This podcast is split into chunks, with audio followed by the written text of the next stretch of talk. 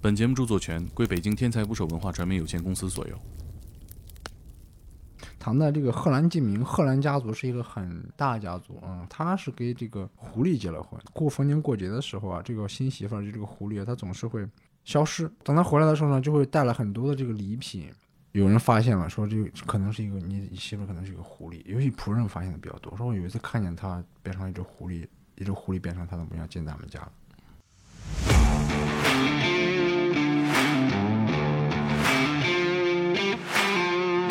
妖怪和人谈恋爱，这个是很刺激的一件事 情。妖怪也是很刺激，人也很刺激。你从来不和异性接触，你你你就嗯跟那个柳下惠一对样，你根本就不懂得男女之间的这种感情的这种欢乐，不懂得私奔的乐趣，你知道吗？从头开始启发， 对对，就开始嗯到到了了一一个个，什么程度？大家喜狐狸、崇拜狐狸，就是无狐媚不成村。你说跟这个动物地理相关有没有？当时的城市里可能就是人跟狐狐狸比狸的较对，对就相互处动方比较式多我已经在高碑店小区地下车库里见到一只狐 狸，狐狸，哎红色的这谁种家养狐仙儿丢了吧？不知道那狐狸就跟着他，对有时候你对猜不出它在干嘛，但是它仿佛又对你有害，又能跟你走得对很近。嗯对对对对，是的知道自己的媳妇儿是青蛙啊，一直逗然她后，就比如说你拿一条蛇呀、然后吓唬他，或者是叫太他，皮了，这对啊，两家的家这长个两花方面，娘还有家长呢。对啊，有家长有家 旅长，行青蛙嘛，他 们两个两个两个家家长长都是谈恋爱，凭什么女妖就特别多，男妖就特别凭什么少？我们女性人类就不能跟男 男我就男是妖怪说谈个恋 爱？ 对什么节骨眼儿上嗯教人娃娃，它的这个主人要结婚之前这个嘛，主人是个渣 男，鉴定完 毕。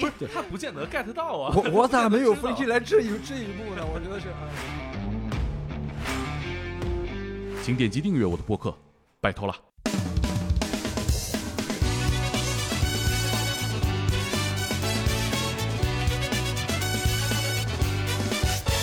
打捞最带劲的职业故事，这里是天才职业，我是猛哥。今天一起来聊天的还有天才职业的兼职场记戴戴，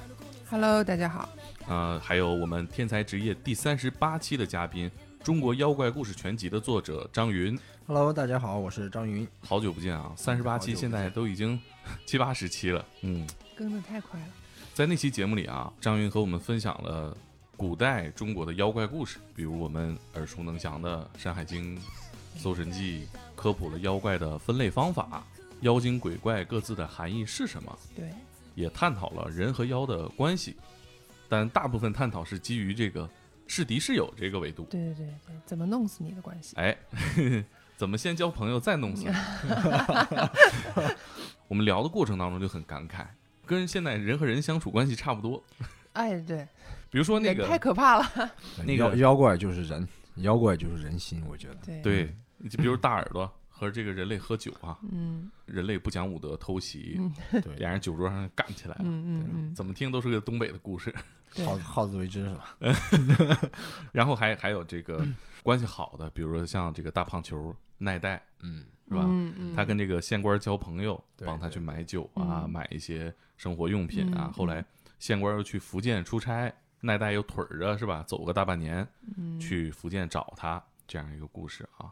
我记嗯得奈代是从沈阳去的。 对，从沈阳东北老 乡，嗯，这个这期我们不聊地理啊，这期我们说点别的关系啊，人妖关系中最复杂的一种，其实比这种敌对关系还要复杂，就是对，嗯，爱情、搞对象的事儿。复杂吗？这不就是一眼见了来电了就开始了？你觉得复杂吗？我觉得挺复杂，因为 因为我我想起一个小事儿啊，就今年这个咱们这个全国两会啊，有个嗯代表委员就提出来，我们这个中国现在的这个适龄的男女青年，嗯他的这个男女的比例现在很受社会各界的关注，就是男女比例有一些失调。所以到底是男的多还是女的多？嗯我嗯呃、我我感觉可能男的要多一点吧，所以这个对对男男同胞的压力会比较大。就现在这个可能真的是，你像比如说过年的时候，我们会回老家有一些嗯会催婚啊，遇到嗯各种这种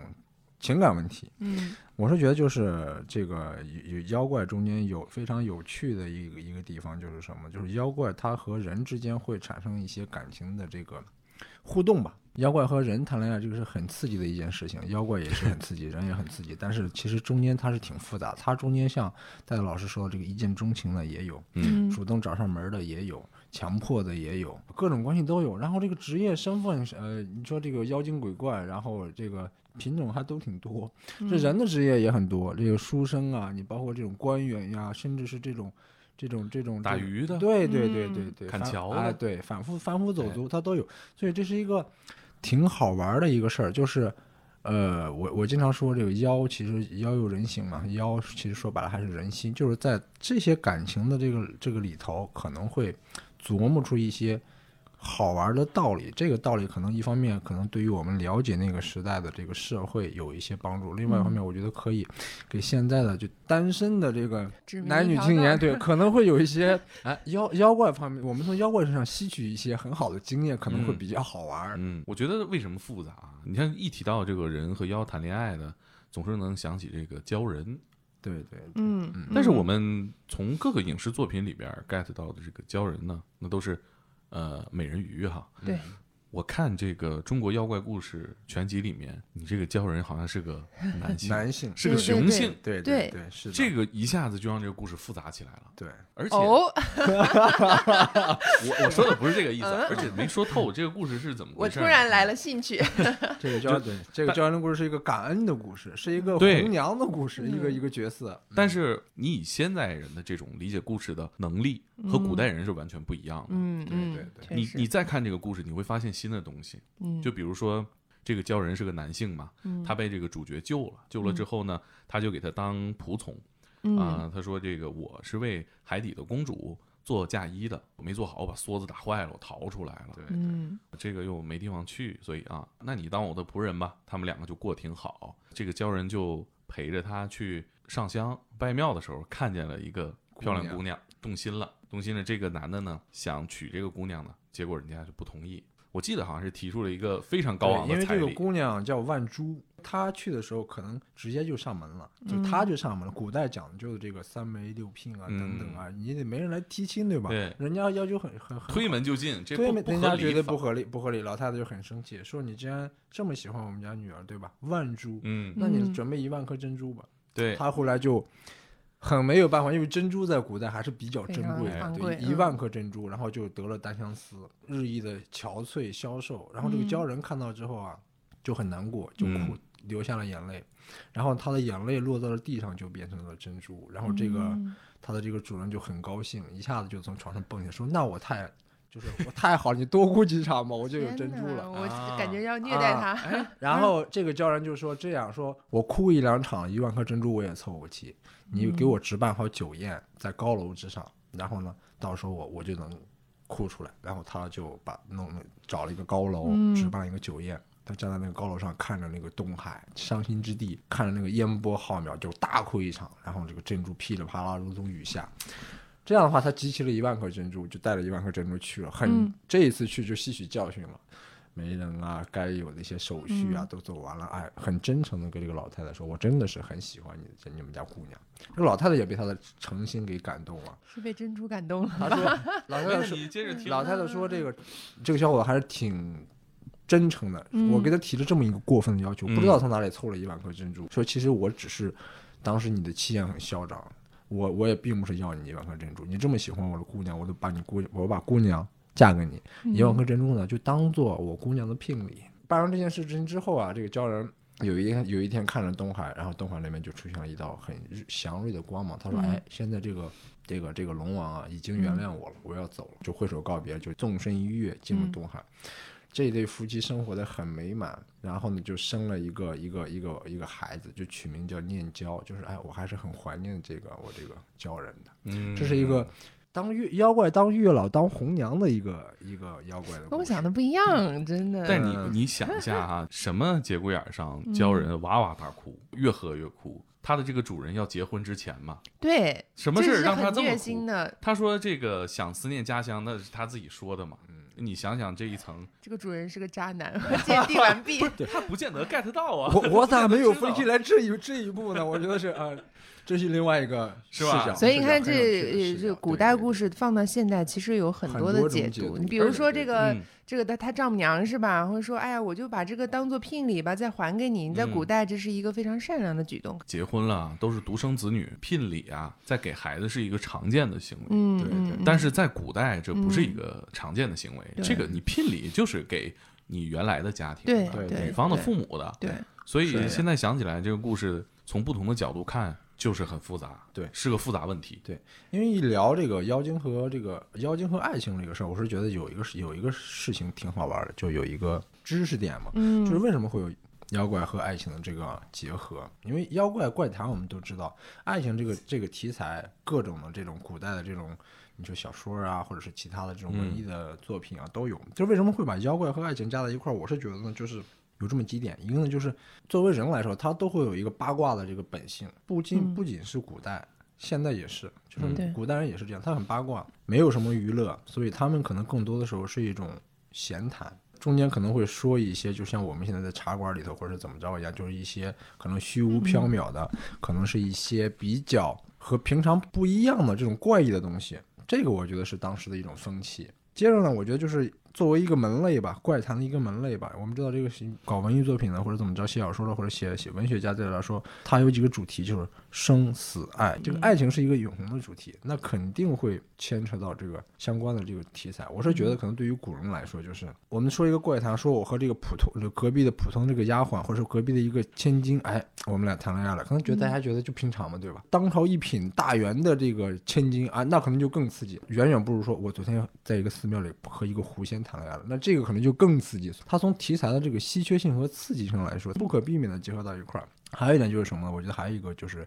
有些事情在现实当中是没有没有办法去实现的。这个这个嫁人配丑汉，就是嗯现实生活中可能就是这个情况。那可能现实生活中这种才子佳人的这种搭配，或者是那种嗯比较、比较圆满的这个嗯婚姻，或者是。曲折的婚姻，婚姻嗯感情会比较少。你现实当中没有的话，那我们就可以放到一个投射到而怪且谈里头去。古代是需要做媒的，对对嗯这并不是一个像现在这么一个自由高密恋爱度的的接触、对适对应对异性的这么一个对环境，对，所以更多的在幻想里要比现实中要美好的多。对对，因为古代的确像像孟公你说的，就是女孩子这个大门不出二门不迈，就是像自由恋爱的这个情况对会比较少。人口流动也小，对嗯跟现在比，你你现在打开一个交友软件啊，有多快呢？就是左滑一个，右滑一个，左滑一个，嗯右滑一个，嗯已经达到这种速率了。对嗯对以前你见到适龄男性还是比较难很。少的，对对对对。我觉得啊可是有一个发展的一个历程，因为你妖怪加爱情这个题材，其实还是说白了，还是从这个妖怪的文化嗯，中国的妖怪妖怪学的这个角度来说的话，对它嗯每一个时期都不一样。我们嗯上期节目聊到了整体的整发体展的对它演这个它这个它这个历程，其实和这个历程是有很大的关系的。你比如讲，在先秦时代的时候，我原来讲过，就这一时期中国的这个妖怪其实是草莽时期，是对嗯属于刚刚诞生的时期，就是它的这个数量非常的多，对然后呢，它这个它的这个形象也是很雄浑的，就视是觉嗯上有很多哎大，对怪，对对，嗯动不动就要就要把一座山给劈开，嗯，它这种妖怪是很少，就是能和人类，它离人嗯类稍微来说比较远远一一些，些对，比较远嗯一些。等于说老百姓和妖之间是不平等的。这个妖怪和现实生活的距离比较远，爱情的题材嗯很少很很少少。嗯等到了这个两汉的时期的时候，它就会有一个有一个有一个很好玩的一个现象，就是两汉时期我们知道就是追求神仙方术，大家开始往大自然当中去。嗯哎，有原来的这个比较远的这种时空的观念，到等到这个嗯身边两汉的时候，哎嗯，它和自然结合到一块儿的时候，这个时候会出现一些这个故事萌芽期，就是他可能刚刚有一点，嗯，有一点有一点眉头，有一个这么一个很原始的一个状态，就是也不是特别多，就可能就一两句话，而而且这个妖怪的故事的这个典型性就是不足以去。表达完整，中国妖怪学的顶峰就是这个后边的这个魏晋南北朝的时期。一个大特点就是它已经就是深入到人的现实的生活当社中会去生活嗯去社了会生活当中去了，嗯就是它可能更多的是在和人打交道。那这个时候，它的种类就非常多了。我们讲妖精嗯鬼怪，这个包括这个动物、植物、器物等等，全部嗯都有这种题材。它相当于把之前的整个的给做了一个升华。它嗯是中国妖怪的一个，我我说的是一个巅峰时期，就是魏晋时期。那这里边我觉得就是，我觉得可以给大家说这个两个小的故事，六朝时期的这个故 事。圆满的结局还是 BE 了，我呃，那个古代的时候啊，就那个时候人认为这个天鹅，天鹅是一种非常吉祥的一种，现在也是对，非常怎么古代那种哪种，天鹅？嗯对对对，是是白天鹅，扑扇翅膀的天，对还对是对这这种虫类的天鸟类啊，鸟类 啊，这种天鹅我都当没想到你说的那个玩意儿嗯学名叫天鹅啊，啊，古人认为啊，嗯就是天鹅等等他活到一百岁的时候，就是他的这个羽毛会变红，然后五百嗯五百年会变成黄色，再经过五百年变成灰白，再经过五百年可以变成白色，就是它的寿命可以达到三千年，啊这是古代人的认为啊。对说白了就是这个这个妖怪就是天鹅变的一个妖怪，就是这个时候呢，嗯就是发生在晋安帝的时候，就晋朝的时候，这有一个人二十多岁，就是没结婚，没结婚呢就是。整天他还居无定所，就在外面相当于打猎啊、游荡啊。正好就嗯有一天晚上歇息的时候，就有一个很漂亮的一个姑娘就过来，她说：“你这个人也从来不和异性接触，她说你这个你你你就跟那个柳下惠一样，就是你根本就不懂得男女之间的这种感情的这种欢乐，你不懂得私奔的乐趣，你知道吗？从头开始启发呀， 对对，就开始跟他讲。然后这个男的呢，就其实也有点像榆木疙瘩一样，就啊刚开始觉得啊这是什么什么情况啊，对吧？摸不着头脑。慢慢这个女女的一边说，有时候还还在还开始唱歌啊，啊，在他面前翩翩起舞，嗯他又诱惑，对，他就很动心了。就时间长了嘛，两个人这个感情就很好，就问这个女的这个姓名啊，家住在哪里啊？这个女的说我姓苏，叫苏琼，然后呢，我们家住在路边儿。然后这两个人关系就特别好了，生米做成熟饭也罢，怎么着也罢，就是等过一段时间的时候，他的堂弟来拜访他，就是说没见过这种这种周边人没见过这种女、啊这种女人，怎么会咱们屯子没这号人呢，对啊？嗯，关键是你这这这这这大哥长得这么磕碜，这怎么可能这么漂亮的一个姑娘看上他呢？然后呢，拿了一个棍子就打了那个女的一下，那个女当场就变成了一只天鹅飞走了啊！啊我，说这个是现形了，对这个故事是记录在南南南朝的南北朝的刘义庆的这个《幽幽冥录》里边的一个天鹅变成妖怪人谈恋爱的一个故事。我觉得这故事特别好，就是它它虽然很短，但是那个时候你看它里头，它是非常崇尚自由的，就和六朝那个风度是、那个那整个的那个历史的风度是极极其贴切的。妖怪，我喜欢你，我就是喜欢你，我很大胆的到你面前说。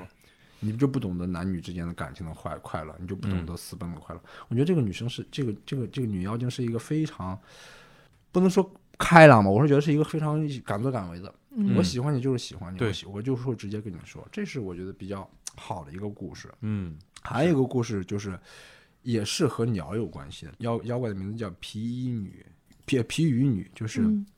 皮就是那个牛皮的皮，羽是羽毛的羽。豫章郡是有有一个有一个男的，他到田地里的时候，看见大概有这么六七个女的，都是穿着这个羽毛做的衣服，就很好看。啊，雨衣，对对对，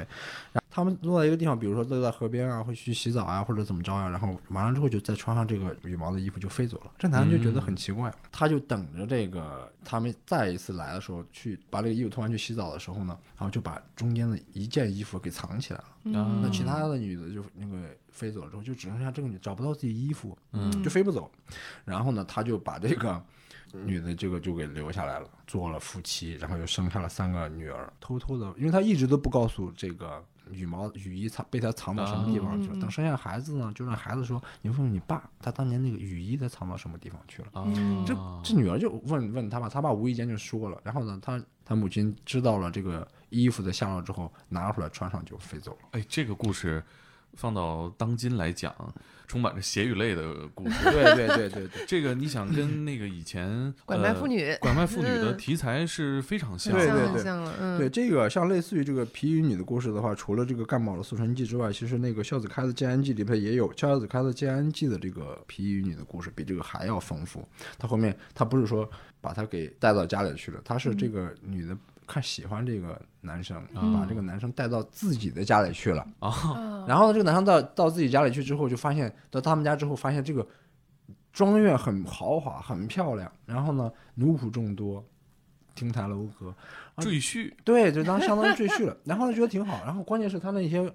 兄弟、那个兄弟姐妹啊什么的，都是男的挺帅的，女的挺漂亮的。嗯嗯但是呢，他们那个大堂里头挂着很多的这个雨雨衣啊啊，嗯有的可能比如说看起来像乌鸦的羽毛，啊然后他们嗯觉得这可能就是杂役，嗯啊，是人家杂役的衣服，可能有的是雪白的这种啊，天啊、天嗯鹅的这种羽毛或者别的羽毛什么的， 或者是仙鹤的羽毛什么，他觉得哎这是谁谁谁，我爸的衣服是什么样的。啊，然后突然有一天，就是生活挺得劲的，你知嗯道吧？是啊，突然有一天，这个这仆人就慌慌张张的来了，说大家赶紧跑吧。说怎么了？说那个呃山火起来了，这座山马上就要被烧完了。哦然后所有人都很惊慌失措的把自己的雨衣服、雨衣穿上，嗯都变成飞走变成了嗯鸟呼呼啦啦全飞走了，就只剩下他一个人在这目瞪口呆。啊啊，这也是一个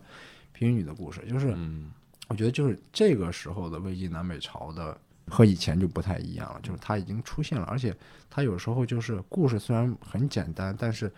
有那种味道在里对头了。开始有阶级嗯关系的，对，嗯最主要就是它体现了它那个年代的那种人的思思想，就是对很直接、很还大是胆、崇很尚崇自尚由自的，由。对对嗯对它没有什么特别封建礼教的一些顾虑什么的。嗯，这是等，这是魏晋南北朝的时期。其实对于妖怪爱情来说，就是在隋唐时期的时候是达到了一个非顶常非峰常顶峰的一个、嗯一个态势。为什么这么说？因为隋唐本身，它在中国妖怪学和中国妖怪文化上，它就是一个一一个顶嗯峰。起转成河呀，完整，对，非常的嗯完整，非常的引人入胜。它的这个妖怪已形象已经完全融入到人类的生活当中去了，嗯就是它嗯可能离我们比较和远人的是妖一怪已样经的对嗯对，这里头就是特别特别一个特色的地方，就是这个爱情题材，而且它这个这个妖怪和人类谈恋爱的这个故事，有时候写的特别的美。嗯啊、我有有一个妖怪，这个妖怪的名字叫光化寺百合，就是光化寺就是一个寺庙，这个这个是一个女妖怪，嗯这个时候是在唐代这个兖州，兖州那边有一个光化寺。古代我们知道，这个书生要去考取功名的时候，嗯一般都会在安静一点的地方去自习。这个书生就是就是在那个地方，但是他是他相当于就是什么呢？就是独身一人，没有他的什么同窗啊什么的。然后呢，他就有一天夏天天气比较凉爽，客户客户读书之后就到了这个外面去随便去转一转，然后就碰嗯见一个、一个女生，这个女生长得就挺漂亮的。然后呢，他就问这个女生，哎，家在哪里啊？什么？这女生还很很自然，就很高兴跟他说啊，我家在哪里？我家在山前，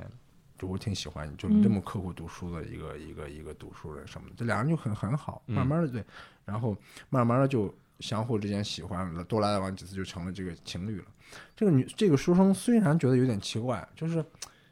这个女生也也没看到家人，周边人嗯荒山野岭，就是有点有点有点疑虑，但是因嗯为他太喜欢他了，所以就没有去深深究究这件事情。嗯然后呢，等过了一几一段时间之后，就相当于两个人的那个情感已经定下来的时候，这个女生就是说：“你是一个读书人，其实我是一个就是普通的一个是村姑，我就真挺害怕，就是哪你有哪有一天，比如说你这个考取功名了，高官厚禄了，你就看凤凰不男看不了起我了，嗯对对对，变成渣爆男灯了，对，变成渣男了，你看不起我了，把我抛弃掉。这个男生说那是不可能的，那怎么可能呢？那个我就给你一个定情的信物吧，他就嗯把这个随身佩戴的这个白玉环嗯，就赠给了这个、这个女生。嗯这关系挺好的，听挺浪漫的，嗯对吧？才子佳人也是。然后呢，结果呢，有一天呢，就是他就觉得这个和这个女生告别的时候，然后就送这个女生在山门山门前送这个女生。等女生走出山门之后，走出一两百步的时候，可能这个女生也没意识到这个男生在看她，就突然消失了，就走啊一两百步之间突然就消失了。嗯所以男生就觉得哎不对劲啊，然后。他就在那边找，第二天的时候，在女生没来的时候就去那边找，就是那个山前啊，那那个女生不是说住在嗯山前嗯嘛，山前有有很多的这个野花野草，但是有一有一层百合特别漂亮。他觉得，哎，中间有一朵百合，就是和别的百合都不一样，嗯，觉得哎这个挺好看的。他就用锄头把那根百合挖出来了，啊，嗯啊，想整株带走，嗯对整株带走，然后放在花盆里放回去，对吧？这不挺好看的吗？结果挖着挖着的时候，发现那个根茎上是一只玉环，嗯他送给啊，女生的那个玉环。这个女生从此以后就再也没来了，就相当于他自己亲手把自己心爱的姑娘给跑挖了，死了，跑了， 对，所以这个书生完了之后，就是经经历这件事情上又后悔，然后又自责，嗯所以一病不起，很很就过了不久就就就去世了。这是一个唐代的一个很很温情的一个嗯，一个故事。其实那个时候的唐代的整体的妖怪加爱情的风格，大部嗯分都是这种，你看起来会觉得哎呀，挺挺温暖的，有一些嗯时候的一种故事。嗯嗯，然后等到了宋代之后，就明显的感觉到妖怪。变少了，对，它是这样，就是 不管是题材、种类嗯，都没有以前嗯这那么么丰繁富了。盛，对，嗯然后呢，比如讲我们这个这个妖怪爱情的这个这个这个题材，有。就以前我们可能会写很多其他的事儿，但是到了这个宋代，尤其是比如说宋元明清的时候，写嗯妖怪写很多，经常写嗯这些爱情的东西，嗯但是非常的单一了。我们知道，就是现在一提到这个明清的这些妖怪，我嗯们知道首先嗯肯定就是和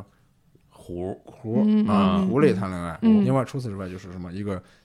聂小倩这种，鬼，对对嗯对，鬼狐这个狐是基本都是这些。哎，这为什么会有这种单一性呢？我我觉得从我的角度来说，就是可能我觉得就是这两块更容易去吸引然后什么小说啊这种杂剧啊，它是有时候会在就相当于说书一样，它可能这两块的内容其实更容易吸引人。你说跟这个动物地理相关有没有？比如说，呃，当时的城市里可能就是人跟狐狐狸比狸较的对，就相互处动比方较式会多会比现在要多很多。嗯因为你现在写，大家就最多在北京见个黄鼠狼，嗯嗯，剩下就是猫猫狗狗。嗯我有一个同事就是在北京，在高碑店小区地下车库里见到一只狐狸，狐狸狐狸就是身上哎那红色啊的这这谁家种，嗯养狐仙儿丢了吧？不不知道那狐狸就跟着他在停车场，嗯然后他还拍了个小视频。就是你说这个东西在古代是不是也是一个传说？对狐狸这种东西，它不仅仅是这个元明清的时候，其实它从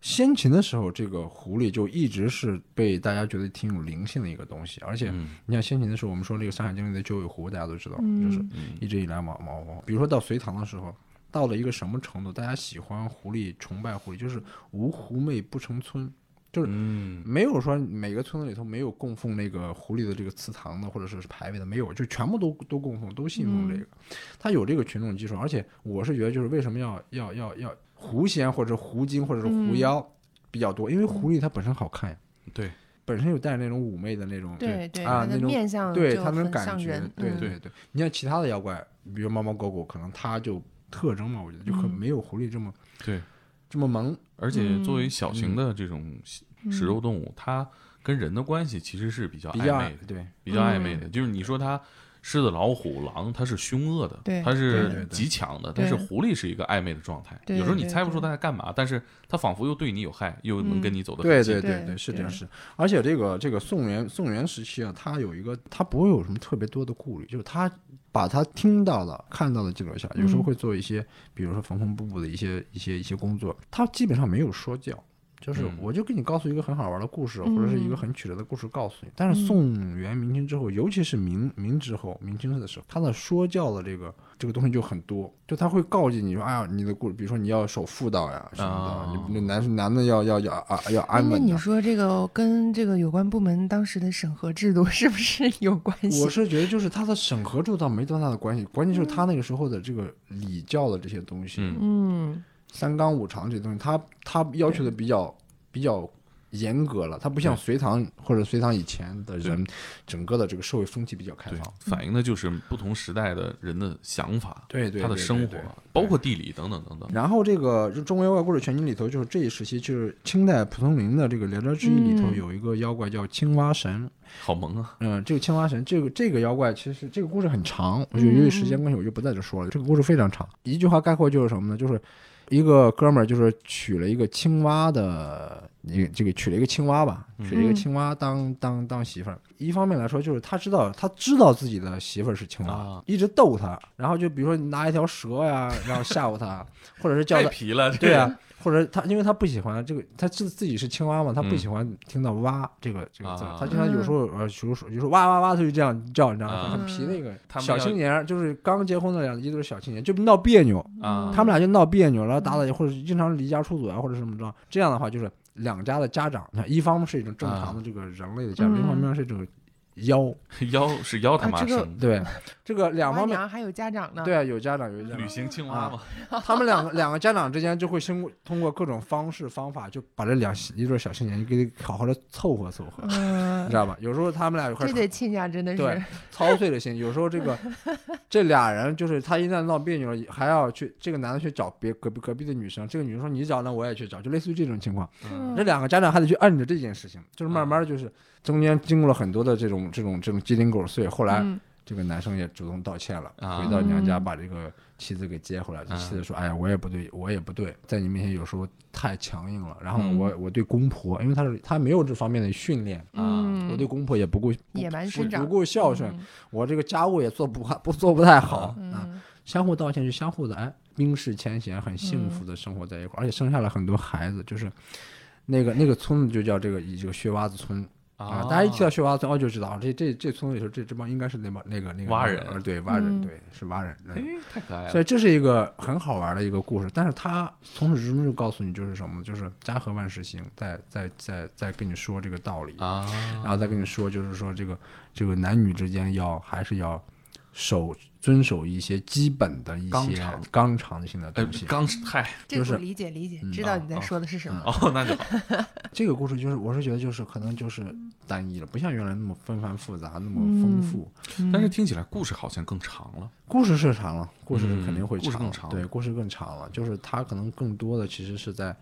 加入了很多的这个自己的当时对社会的一些价值判断，甚至是一些说教意味比较浓了。他不像原嗯来、原来原来那种没有什么顾虑，嗯你上次咱们聊完之后，很多这个用户，呃，买了这本书，然后呢，也收到很多回复，说什么时候出这个插图版？是这样，这个《中国妖怪故事全集》现在就是出来之后，我觉得就是大家还挺喜欢的，因为刚开始我们也在做这件事情，有有有两个原因吧，一方面是没有找到合适的这个插画师，另外一方面就是因为这个故事特别多，一千零八十个妖怪，一千零八十种妖怪，就是画起来的话是一个很非常庞大的嗯工庞大的程工程，所以我们今年的话，我们有一个想法就是给它拆开了，一本一百个，一本一百个这么啊，推出来，而且这成为一个系列吧，也就是把这个整个的成为一个图文版。这个图文版我觉得是有有两点挺值得说的，一点就是中国的妖怪以前大家不太就是我们的老祖宗不太注重这个插画，嗯就以可能以前我比如《山海经》会有一些插画，但是嗯总体上来说是没有这么多的这个插画的这种思维在里，就意嗯识在里头。所以这一次我们是第一次的集结性的把这个妖怪的这个形象展现给大家。对，大概什么时候发呀？呃，这本书的话，是我们想的话，如果是比较顺利的话，四五月份儿吧。哦，这么快啊？对对对那，岂不是很多图已经画好了？内容制作已经完成了，就是现在可能还要做一哦些最后的编校的工作什么。还有一本，我觉得既然今天谈到了这个妖怪和爱情嘛，其实我、嗯我我也是四五月份，可能还有一本书推出来，这本书叫《十字坡怪谈》。嗯它是讲的就是一个唐代长安城边儿的一个小村庄，村庄里头不仅仅是人，它也有妖在生活当中，谈情说爱呀、然后插科打诨啊，这是一个很好玩的一个一个一本书。我我忽然想到以前看过一个动画片儿嗯叫《丑陋的美国人》，这个动画片儿里面呢，也是一个日常番，就是一个短片的喜剧，每集嗯二十分钟。它里面呢，其实跟张云刚刚说的这个《十字坡怪谈》很像，就是它它的那个城市呢是嗯纽约，但这个纽约呢是所有文化大乱斗的一个地方，就有魔鬼、嗯有吸血鬼、有嗯僵尸、嗯有巫师，嗯嗯全都在，他们也都在这个城市生活。就落魄的巫师也会去，呃，去办理自己的社保，嗯等等嗯等等嗯问题。嗯然后，男主角的人类也会和这个魔王的女儿谈恋爱，嗯嗯也会涉及到家庭关系、朋友关系这种。嗯嗯，我突然想到，如果中国的妖怪生活在现在的城市里头，比如我们现在在望京，是吧？嗯哎，楼下就有一层挖人，全是挖人的工作。那我们这个挖人呢，去水底下捞人，就不会像真实的现在这个挖人这个职业有什么危险了。嗯，他们也不用带保护设备了，直接对潜到对水底对把人给你对捞上来就行了。对对嗯对这样的一个社会是一个多么和灿烂、谐丰富、和谐的对充社会满想，象力的社会。对对对对，是的。和谐这个也也很重要，对，就没有了这种我们对挖人这个工作的本身的一些顾虑和担忧。其实我们现在想一想，这个超级英雄也好，变种人呀，黑衣人里边儿这外星人和我们的相处，它都有一个过程。接受这些相处，其实是就它有好的一面，也有不好的一面。你比如说楼下那一层挖人公司，嗯他们的水费是不是跟我们不一 样啊？他们水费是不是能打个折呢？对吧？嗯我们使用的这个空间是不是也会变？妖可能不仅仅疯狂动物城一样，我们按嗯照动物不同的习性，嗯，它可能跨度会特别大，可能精神层面就不一样。对嗯对对，那妖的谈恋爱，比如刚才我们提到来了我就直接性启蒙，然后咱们就谈恋爱，对给我一棒子我就飞走。对妖怪和人谈恋爱的时候，到底是男的多还是女的多？哎，对，对，就是这我因刚为刚就他想如果问嗯一个是男妖怪，一个是女妖怪的话，他可能如果是男妖怪和人谈嗯恋爱和女妖怪是谈恋爱，他这个方式是不一样的。啊，但但明是显就不一我样的接触到的那些故事，好像没有男的，就除了你刚刚说那嗯个教人那个比较复杂。啊，但是这个这这嗯也谈被演恋爱化成的女性也对对对他刚刚对说那个教人，其实是不是他是月老的形象，他没有对参与到这个对对，其实你你你翻一下这翻一下这一千零八十个妖怪，其实里嗯边儿就是、真的发现就是什么，就是谈和人类谈恋爱的妖怪是女的占绝大多数，但是男的嗯有，不是说男男妖没有，男的有，而且也还是数量也还不少。我主要我们平时都没接触过嗯，对，男妖，对我当时想就是说我我当时在分析，就是为什么会出现这么一个情况，就是为什么都是谈恋爱，就是凭什么女女妖就特别多，男妖就特别少呢？后来我就凭什么我们女性人类就不能跟男男我的意男思妖就是怪说谈我个的恋意思爱？对 对对，我的意思就是说，这个男妖多一些，对吧？阴阳搭配，对吧？女妖也嗯很多，男妖很多，他们现在有一个失衡了，就就是现在这嗯个对男女比例，妖妖女比例就是妖怪的男女比例有一些失衡了，对对的女生女生特别多，男生特别少，嗯，男妖特别少。我就我我我总结的不一定对嗯啊。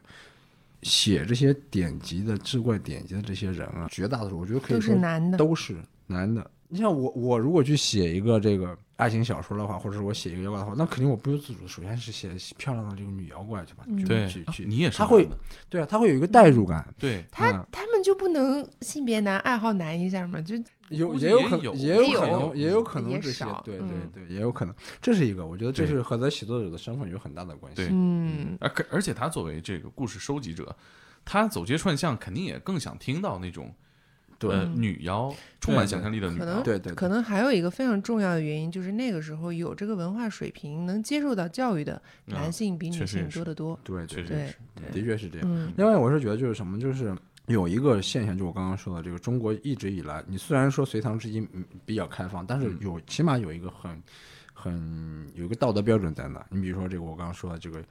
要要感情上要非常的专一啊，对吧？要相濡以沫呀、等等啊什么的，嗯就是他会有一个正常的这个价值判断。比如讲你写的时候会去写一个正常人的这个之间的这种故事的话，比如说比如说这个抛弃啊，或者始乱终弃，类似这种事的话，可能就会觉得有心有顾虑，对吧？嗯毕竟还是写的一个人的这个嗯正常的这种，会不会写出去大家觉得哎这个事情影响不好啊，等等啊什么的。那你和妖怪去谈恋爱的时候。那就情有可原了，我就可以，反正我和一个妖怪谈恋爱，那我就不可能啊嗯天呐，妖怪表示受到了 歧视。对他不是，其实就是他可能当时社会认为他就不会放在那个正常的这个道德标准嗯嗯嗯去要求他，你毕竟还是一个妖怪嘛，什么对都行。对对对是他可能就更多的会把这些风流韵事啊什么通过妖怪去写一下。对，嗯还有一点我就觉得就是什么，就是在形象上，其实真的是就是很漂亮的这个女妖怪的这个形象更嗯容易比一个男妖怪要赢得大家的这个关注。代入感也是一个原因吧，嗯就是他代入的是和女妖谈恋爱的男性的身份，当时的这个观众群、读者群体也是男性居多吧。现在就是主流的这个观众群体跟消费群体，可能面慢慢慢慢嗯变成了女性，所以就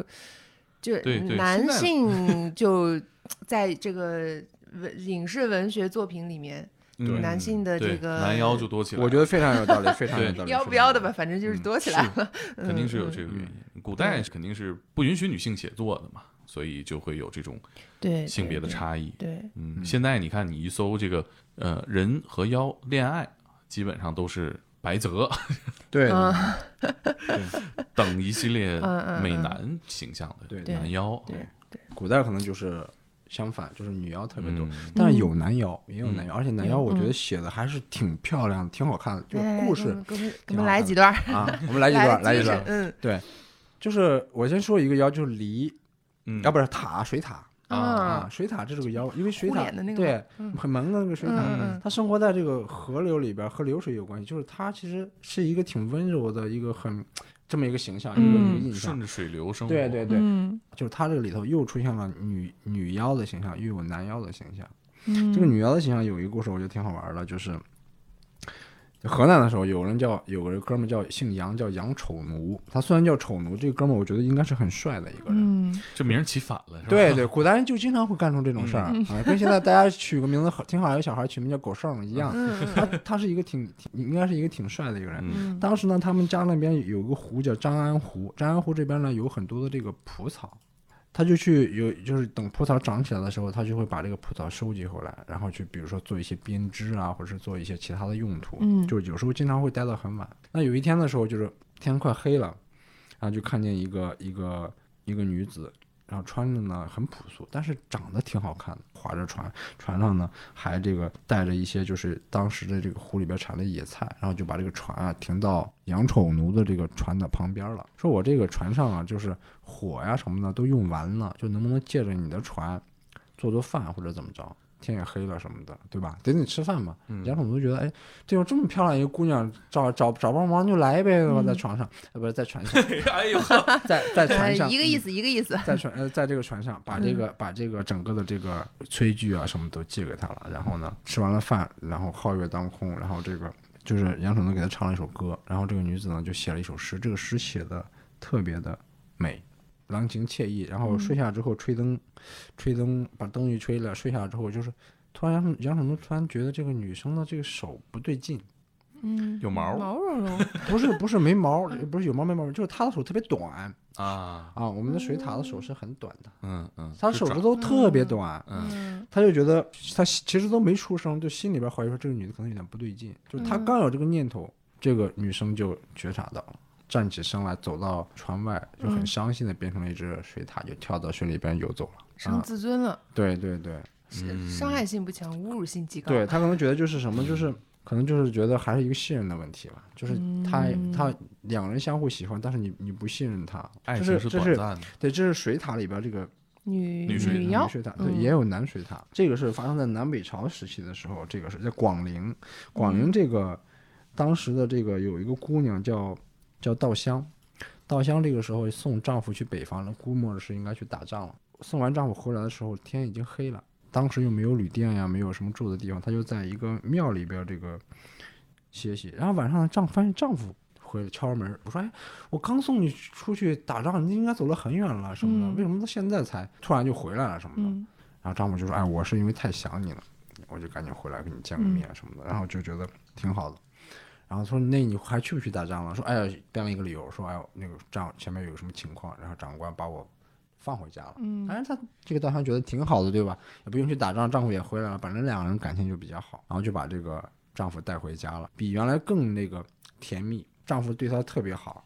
然后呢，过一段时间呢，就是有一个这个周边的一个人特别嗯擅长道术，就是术数这种人，跟你讲说你那个丈夫嗯不太对劲，而且她现在也生病了，女生啊，嗯她开始嗯生病了，病得很严重，说你这丈夫不对劲。然后她怎么回事？她说你这样，你把她那个把她叫回来，然后把门窗什么的都给我关了，就把大门关了。然后她在里边就做了一场法事，然后这个她的丈夫就变成了一只水獭逃跑了。啊，嗯就这是一个水獭的妖怪和人发生感情恋爱的一个故事。就是它不管是我我总体这个对这个妖怪的一个感觉，就是它不管是变成男妖还是女女妖，其实它都是挺温柔的。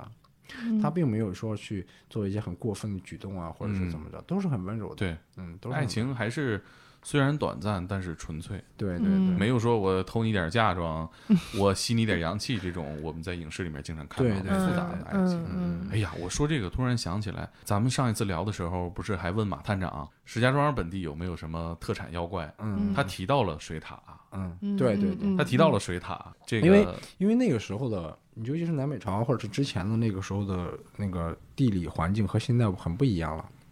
就是像像北方的很多地方，其实是有很多的沼泽地啊等等，嗯像我们老家那边，像什么云梦泽呀、等等，就很大的一片沼都对有。那个时候河流啊、植被都比较丰富，所以水塔这种东西是很常见的。嗯现在可能比较少见了。嗯，是，哎，对了，也是这期在这里边儿也 Q 一下马探长啊。嗯，。我们呢上一期聊得很开心，但是我们决定这期聊爱情的时候吧，仨大老爷们儿有点不太好聊 对于是有就点啊找了我，对，本节目的女性这个一号位，啊，嗯，我们隔空跟这个马探长打个招呼啊。对对咱们下次不聊爱情的时候，咱们仨大老爷们儿凑一块儿有点对，猥琐。对 嗯对，马探长心想：什么？我不配聊爱 情吗？嗯对还有一个故事，我是觉得也是个男妖怪。我们今天男妖怪比较少，就稍微多说一些对男妖怪，嗯嗯给嗯男妖怪一些露脸的机会。有一个妖怪，这个名字叫瘦腰郎君，腰很瘦。然后呢，这个挺好，就是元代的一个故事。嗯，元代就桃园这个地方有个女孩姓吴，长得挺好看一姑娘，她总是梦见梦里边和一个书生幽会，哎呀，这个梦特别美或者特别好，但是醒过来之后，就是发现是一个梦，又觉得是真的。嗯嗯，然后呢，她有一次就是在梦里面问这个书生说：“我们俩谈了那么长时间的恋爱了，就是你这个名字也不知道。”书生就说：“我是我叫寿妖郎君。”过了一段时间，一一直以为自己做梦，然后嗯结果白天这个书生就出来了，然后打破了次元壁了。对，然后因为之前已经有这个情感的铺垫了，嗯嗯嗯对吧？很经快常就在接你梦里面对，已经受了嗯这个怎接么受才了来，啊对。 等他们这个那个晚晚上，然后温存之后，然后早晨出门的时候，就发现什么呢？发现这个寿阳二郎君落在了花丛里，就变成了一只蜜蜂，很大的一只蜜蜂啊啊！寿阳二郎君嘛竟然不是螳螂， 啊！然后关键是这个结尾我觉得特别好，就是这个嗯女生啊，没有去把这个蜜蜂给杀掉，什么的嗯她把这个蜜蜂嗯收养了起来，就嗯，养起来了。为他嗯种了一对片花，养起来之后，然后当时很多的这个蜜蜂都吸引到他们家来了，就形成一个嗯大的蜂群。然后这个吴家就开始做起了蜂 蜜，就因为贩售赘婿对这，是因赘为婿贩售因为贩售蜂蜜，然后就变成了一个就逐渐变得很富裕，家里很有钱。这个故事我觉得哦得可能是真的是叫换一种方式爱你，我觉得是很啊，应该有这么个意思，就是哎，嗯感情上处的很好，然后呢，对即便是我从妖怪变成了一只蜜蜂的话，我还是用另外一种方式。在现实当中对于美好生活的一种投射吧。对对，对大部分可能就是在现实当中很难获得，所以才把它写成了这种对妖怪故事啊。嗯，对。现在这这个爱情故事变得就更复杂了。你刚才也提到，这个故事的结尾是他变成蜜蜂之后，和这个女孩好好生活下去。他作为一个蜜蜂，他和这一家人都能好好的生活下去。对这个身份的认同，其实要比我们现在对一个身份的认同要单纯的多，单纯对的多。简单而了。且我刚刚说有句话说的特别好，其实就是这样，可能在现实生活当中没有办法实现的，或者是嗯，大家觉得挺珍贵、挺稀少的这种东西，嗯更多的用这种这样一种方式，让它在妖怪的故事里头得到了一个圆满。这是一个在超现实的世界里边得到了一个你现实生活当中追求的一个结果。对对比如说像这个化蝶啊，这就是一个对，嗯这个中国人有这个圆满的想法，尤其是一个情节对对嗯情节，就对尤其是一个很美好的一个事儿，总希望有一个美好的一个结嗯局。其实这是一个很粗暴的一个结局。嗯对，就是我可能在现实生活当中里什么问题都没解决，得到了一个嗯非常悲惨的结果，但是在最后那一刹那，我超现实了，对嗯结束了嗯，我就以这样强行美好的方式结束。对嗯对这。表达了当时追求的一种心境嘛，故嗯事嗯是要美好收场的。对对，我一直觉得就是有一句话，就是对于对我印象挺深的，因为本身写小说，美好的事情如果它太美好了，其实也不是特别的让人家印象深刻。就是你把嗯嗯美好的事情给它撕碎，给它揉烂了，可能会更有效果。我觉得这是一个挺好的一个处理的办法。如果一个故事太顺了、太美好了，其实也是比较乏味的。只有甜蜜的话，反嗯而让人记不住。对，还有一个话题其实挺好玩的，就是我很关心，就是和人类谈恋爱的那些妖怪到底是什么东西，就是这个、嗯他们的出身是什么样？妖精鬼怪四大类嘛，就是相对来说妖精多一些，嗯，啊怪比较少一些。因为怪长得太丑啊对，嘛的。确是这样，有道理。就是怪它本身，它这个形正常的这个不是它人形对它的形嗯状和我们正常人的认知比较大，见到我都要吓走、吓跑的这种人，人化的这个这个妖怪就是相对来说数量比较多一些。嗯为什么？我觉得就近水楼台先得月嘛，它本身就没有什么隔阂。对嗯人变。那这一块儿就是挺多的这些故事，你比如讲这个白骨妖啊等等啊什么比较多一些，人变少。第二就是动物特别多，我梳理一下，真的，比如说我刚刚说这个鲤、狐，然后还有鱼、龟、嗯蚱蜢、嗯刺猬、嗯嗯蜈蚣，刺猬，啊，刺猬，然后猪，还有这个岩油，就是我们知道那个鼻涕虫，哦滑溜溜的嗯大嗯虫嗯子、小嗯虫子、鼻涕虫，有好多，对，还有水獭呢，很多而且鱼就好多种，对对就各对种形象的鱼。对。你像还有一个妖怪，我印象比较深刻的，这个妖怪的名字叫白鱼，就是一个白色的大鱼。这个妖怪是一个男妖，嗯，三国的时候的时候，吴国的一个事儿，就是这个当时余姚县这边有一个姓王的叫王肃，就这个人他有一个闺女，十十四五岁，妙龄的一个小小姑娘，特别漂亮，而且呢特别有才。到他们家里边提亲的人就非常多，就家人门槛都快被踏破了。但是中间呢，就是他这个姑娘一直就不满意，就没有挑到合适的。嗯有一天就有一个少年就过来了，这个少年长得特别的帅，然后整个的这个呃言谈举止呀、也特别的得体，而且嗯非常的有才华。哎，这家里边人就特别喜欢，就问这个姑娘怎么样。这姑娘说啊，我我挺喜欢他的。就问他，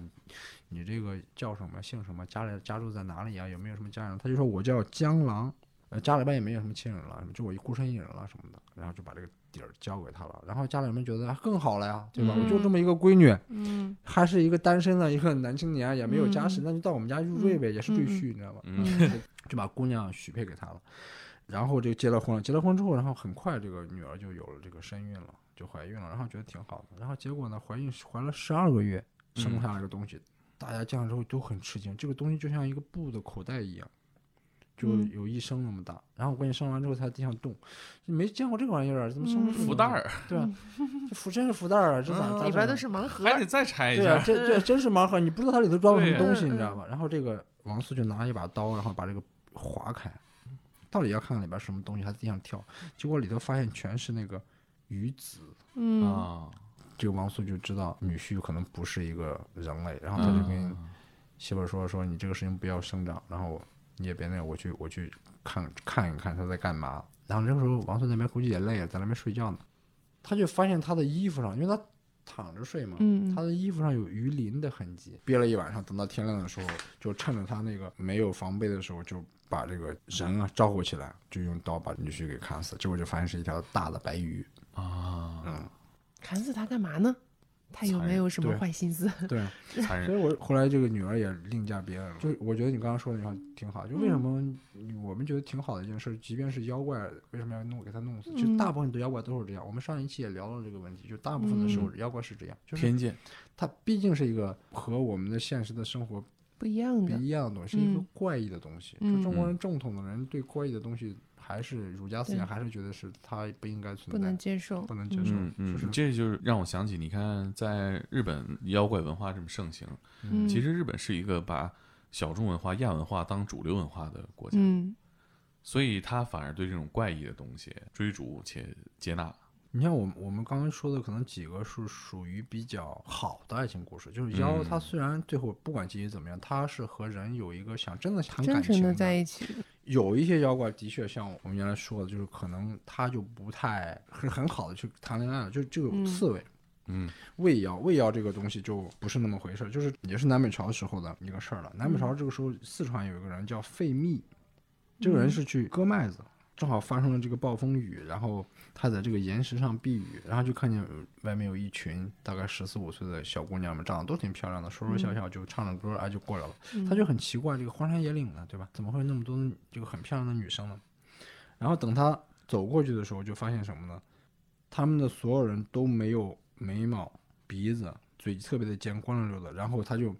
伏地魔呀，对，他就很害怕，然后呢就吓吓昏了，吓昏了之后，然后人事不醒了嘛。然后等晚上，他爸在家里边老是觉得儿子不回来，就派人去找，就发现他昏倒在地，周边是有很多的刺猬正在啃他。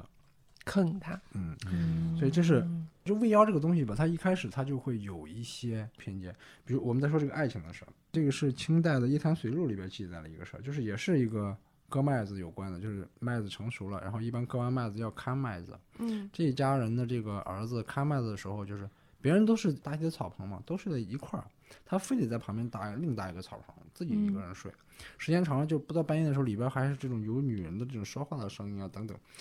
大家都觉得很奇怪。等到晚上的时候，说今天晚上好好的读一读，看看嗯到底是一个什么情况。然后就发现一个一个女生，然后就进去了。长得特别的丑，就是属于那种一看就不是人的那种那种那种形象，嗯就脸也特别大，嘴也特别尖，特别丑陋，然后嗯进去了。然后呢，这个大家觉得很害怕见到这个，但是这个儿子就是这这个小伙子，嗯他不害怕，他就还而且和他很亲热，嗯大家就当时就炸了，然后就嗯赶紧去把这个女的给他拎出来，然后追赶，把这个女生打死，就变成了一个刺猬。然后当时问这个男生的话，这个男生说：“我觉得这个女生挺好看，就可能就已经相当于被蛊惑了，被蛊惑了，放迷嗯药了。嗯”刺猬这一块的话，他的形象就是和一般的这个妖怪的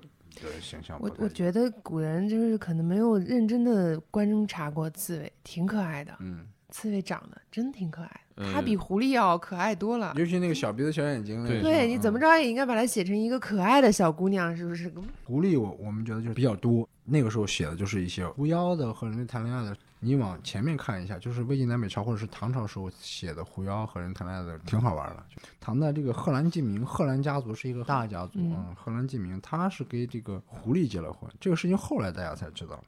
然后呢，知道之后呢，就是他每到这个逢年过节的时候啊，这个新媳妇儿就这个狐狸，她总是会消失，嗯等他回来的时候呢，就会带了很多的这个礼品，给家里的老太太一份儿，给七姑八大姨一份儿，给小姑子一份一儿。到逢年过节，他就去庙里坐 着，然后我再把贡品吃一灯收油。去了，对对 然后对，，对然后呢，礼物还都挺费心思的，嗯什么金簪子呀、玉镯子呀，嗯类似这些东西。哎，大家都觉得很开心，这个新媳妇儿挺懂事儿，对。嗯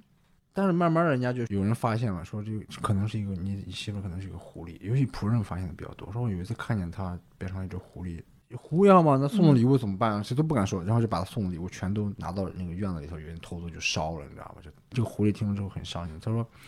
虽然我是一个妖怪，但是嗯我送的礼物是真心实意的嗯嗯，送给你们的礼物，嗯怎是么会把它烧了呢对呀、？”但从那之后，就是大家觉得的确做的挺过分的，长得也挺好看的，对嗯老人孩子都很孝顺，然后都挺好的，然后也挺善良的，因为就觉得做做过分了，所以以后他再送什么东西，大家就接受了，也不烧了。嗯都知道是个妖怪了，嗯是个狐妖了。那个贺兰警民也知道，他也没人家觉得挺好，就狐媳妇儿是狐狸就是狐狸嘛，对吧？嗯感情很好嘛。结果有一次媳妇儿就没回来，贺兰警民去找的时候就发现被人家打死了，啊，为什么嗯呢？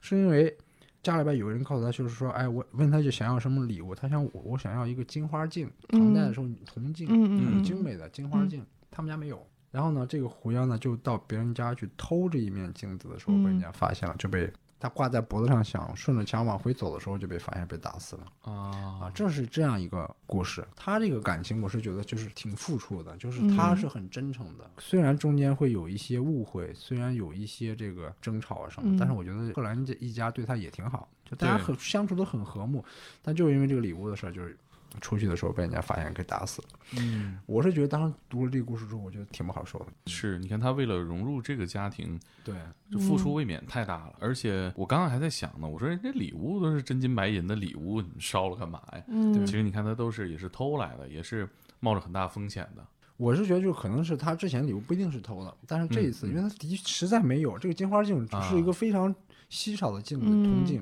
其实也嗯跟上一集聊到的一个主题也很像，就是其实妖不见得都比人类强大。对对对，它变成狐狸。狸的时候，一铲子就打死了。对对，然嗯后除此之外，你像我们动物里边，比如讲蜈蚣啊，像我刚刚说的这些，呃，蚱蜢啊什么的，嗯都都挺多的。就是这个，甚至猪，猪的这个妖怪的这个谈恋爱是非常搞八笑戒的。对， 它是最它是著名的妖怪，这个猪猪妖是女女生女生去和男生去谈恋爱的时候，然后会因为丢下一些东西什么的，这样去找，结果发现是一头猪。然后那个时候，那个谈恋爱的这个男生是非常的尴尬的。啊，走り出せ前を向いてかじか抜けて空借りた君の未来に出の明かりと灯す切り開けその手で聞こえてるかいこの声が素直にはないことだちめ今走り出せ